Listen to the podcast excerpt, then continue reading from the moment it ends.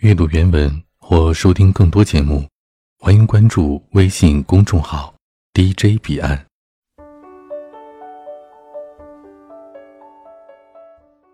祝愿天下的父亲们节日快乐！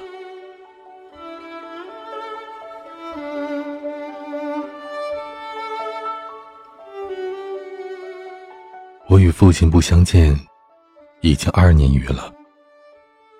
我最不能忘记的是他的背影。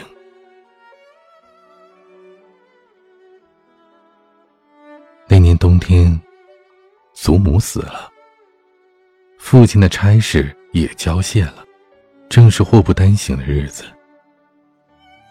我从北京到徐州，打算跟着父亲奔丧回家。到徐州见着父亲，看见满院狼藉的东西。又想起祖母，不禁簌簌的流下眼泪。父亲说：“事已如此，不必难过。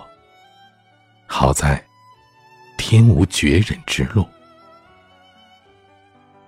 回家变卖点质，父亲还了亏空，又借钱办了丧事。这些日子。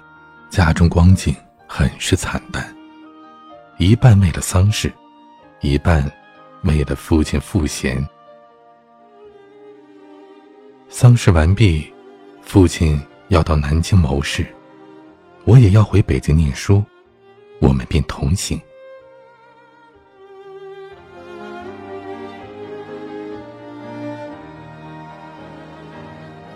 到南京时，有朋友。约去游逛，勾留了一日。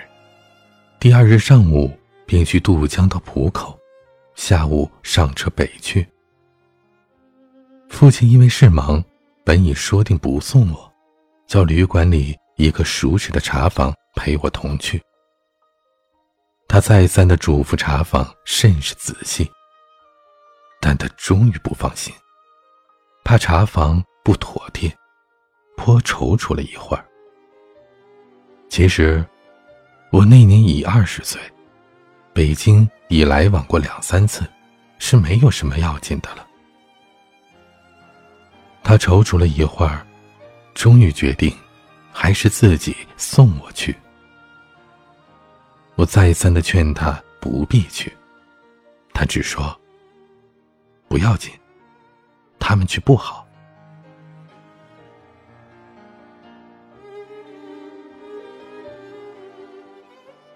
我们过了江，进了车站。我买票，他忙着照看行李。行李太多，得向脚夫行些小费才可过去。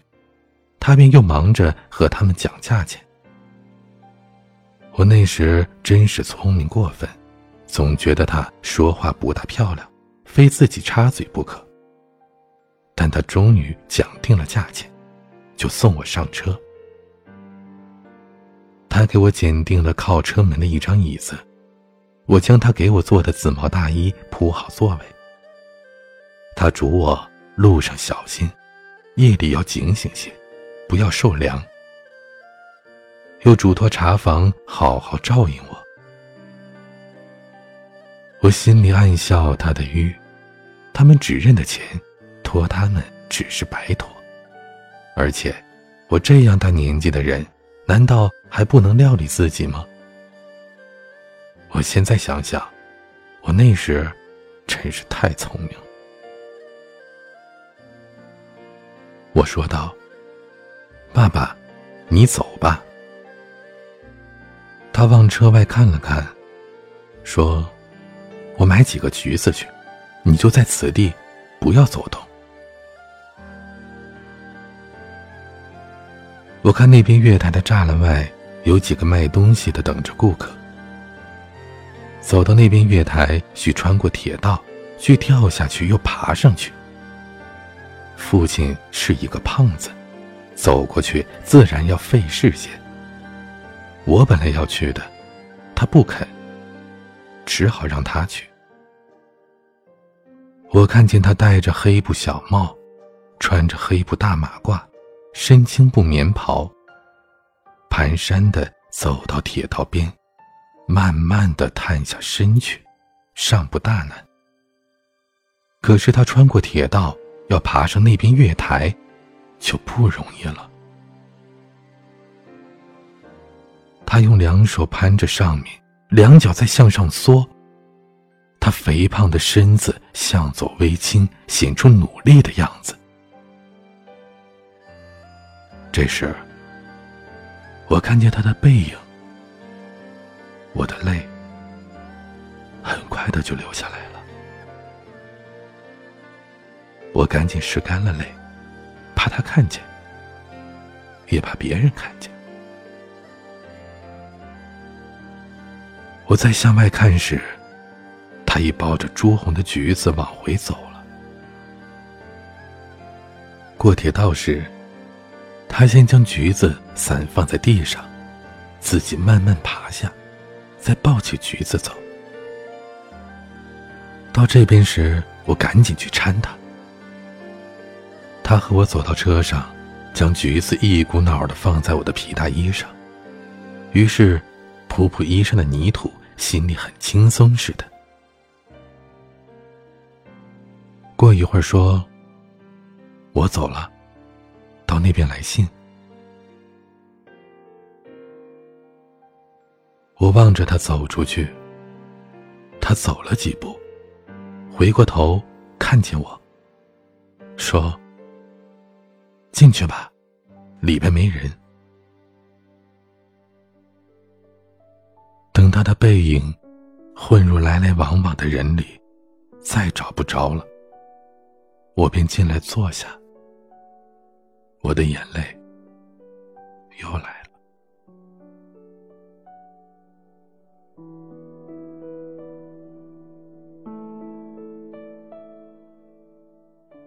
近几年来，父亲和我都是东奔西走，家中光景是一日不如一日。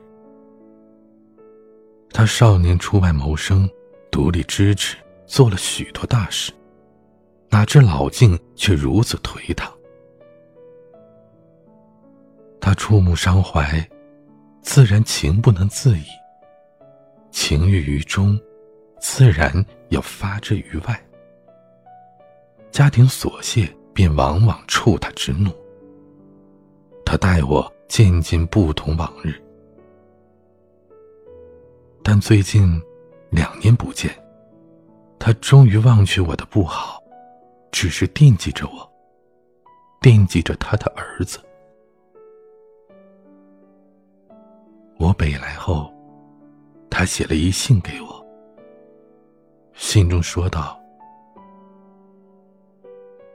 我身体平安，唯膀子疼痛厉害，举箸提笔诸多不便，大约大去之期。”不愿意。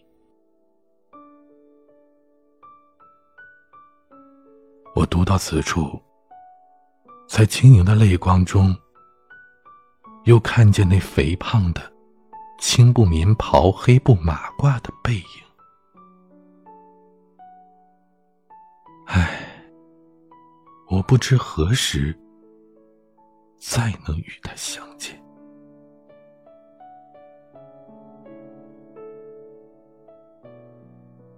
以上，取自朱自清的《背影》。在我们每一个人的脑海当中，都多多少少的印有着父亲那宽厚的身影。他在我们的前方。慢慢的向前走着，引领着我们，一步一步的向着自己人生的目标前进。